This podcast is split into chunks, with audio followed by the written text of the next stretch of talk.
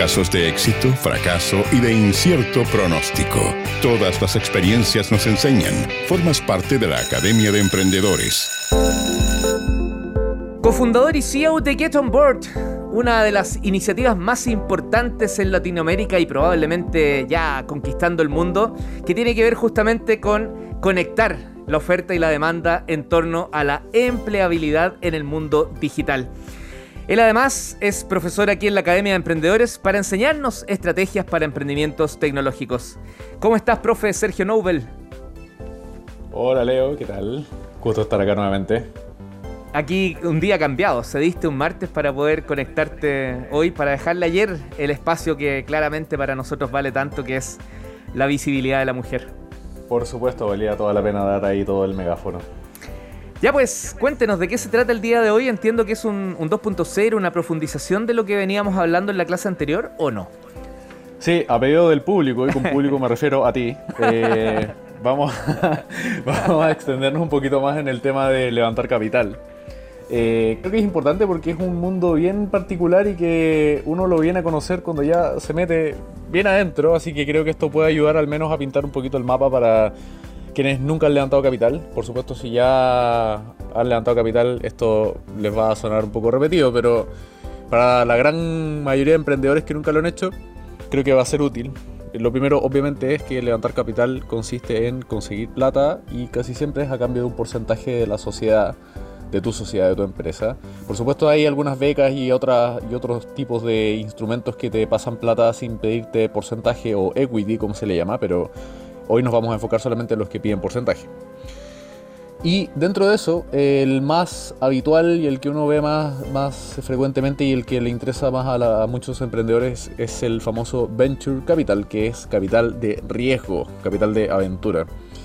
¿Y dónde pone plata el Venture Capital? Lo pone en emprendimientos en etapa temprana con un potencial de alto impacto, o sea, las famosas startups.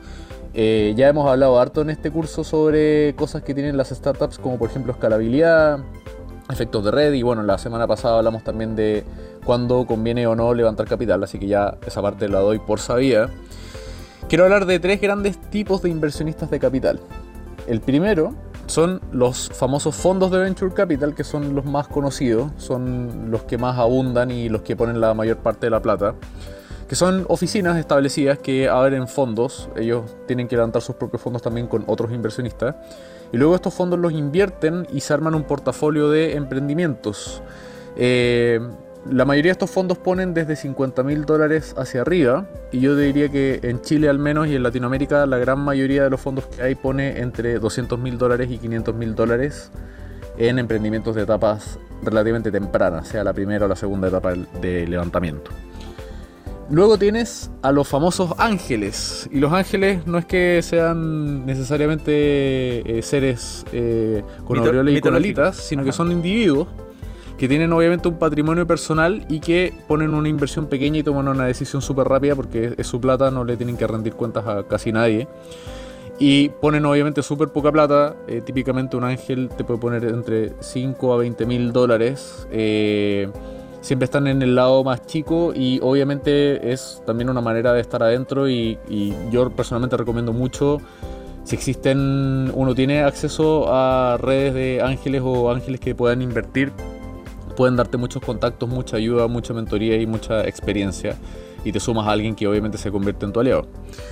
Y por último están las famosas aceleradoras. Y las aceleradoras son entidades que también invierten una cantidad menor de plata. La mayoría van entre 50 a 150 mil dólares. Y todo esto es a cambio de un porcentaje fijo, no, no se negocia casi nunca. Y eh, la gracia de la aceleradora es que además de poner plata, a cambio de la plata y del porcentaje te ofrecen un programa de capacitación que suele durar varios meses, donde te preparan, te dan mentorías, te asesoran, te corrigen los errores, te ayudan a preparar tu presentación.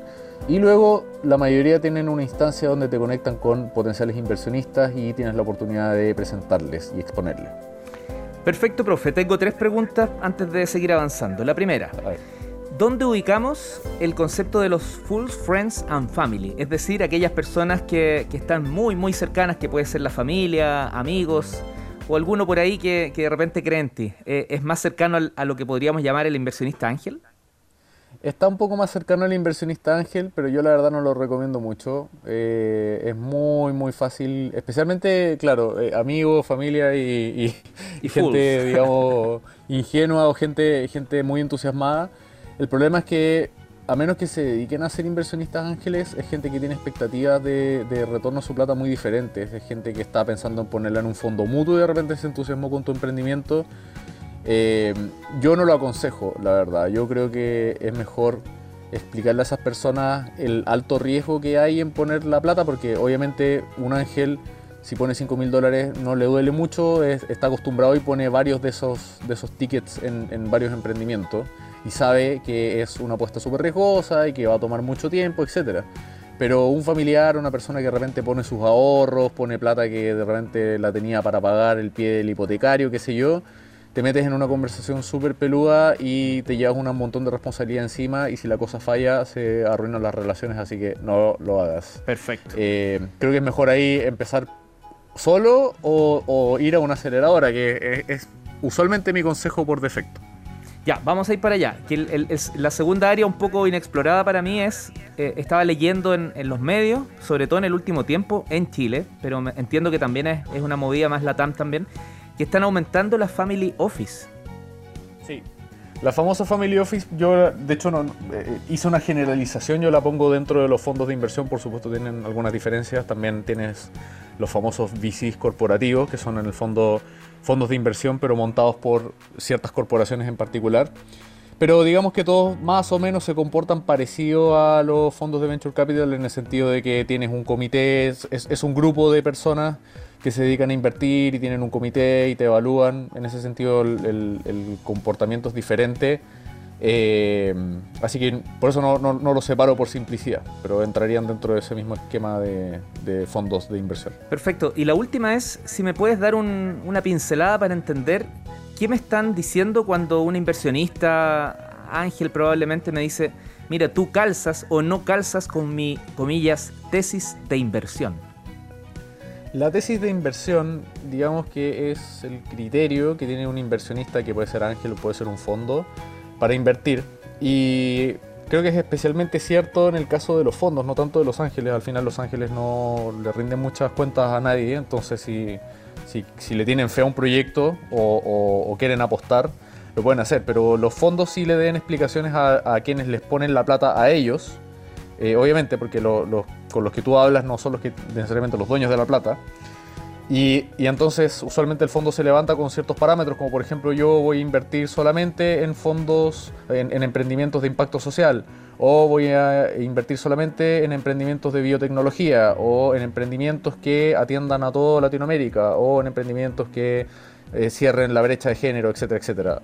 Hay, hay muchos fondos que tienen efectivamente esta tesis, que es básicamente decir, solo me dedico a una cierta categoría o a un cierto tipo de, emprendimientos para beneficiarlos más y porque probablemente tienen un expertise o más conocimiento y los pueden ayudar de manera más focalizada, además de la plata.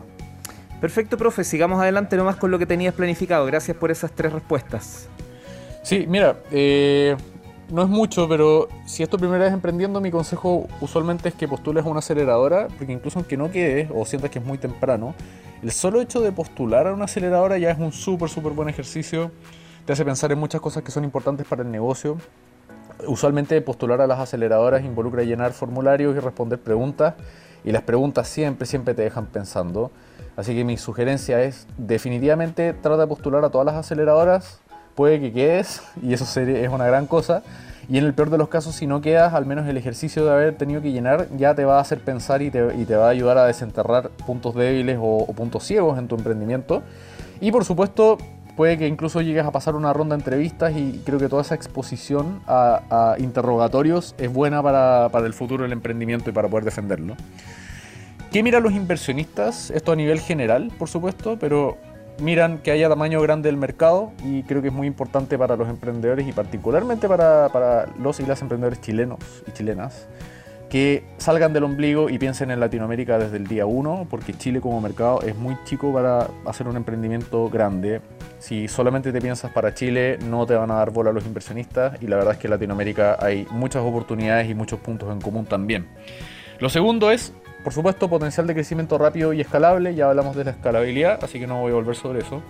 Un equipo capaz de ejecutar, y acá hay una parte complicada porque muchas veces los inversionistas esperan ver que al menos uno o una de los socios sea, tenga un perfil técnico, sepa programar o sepa algo relacionado con tecnologías de la información.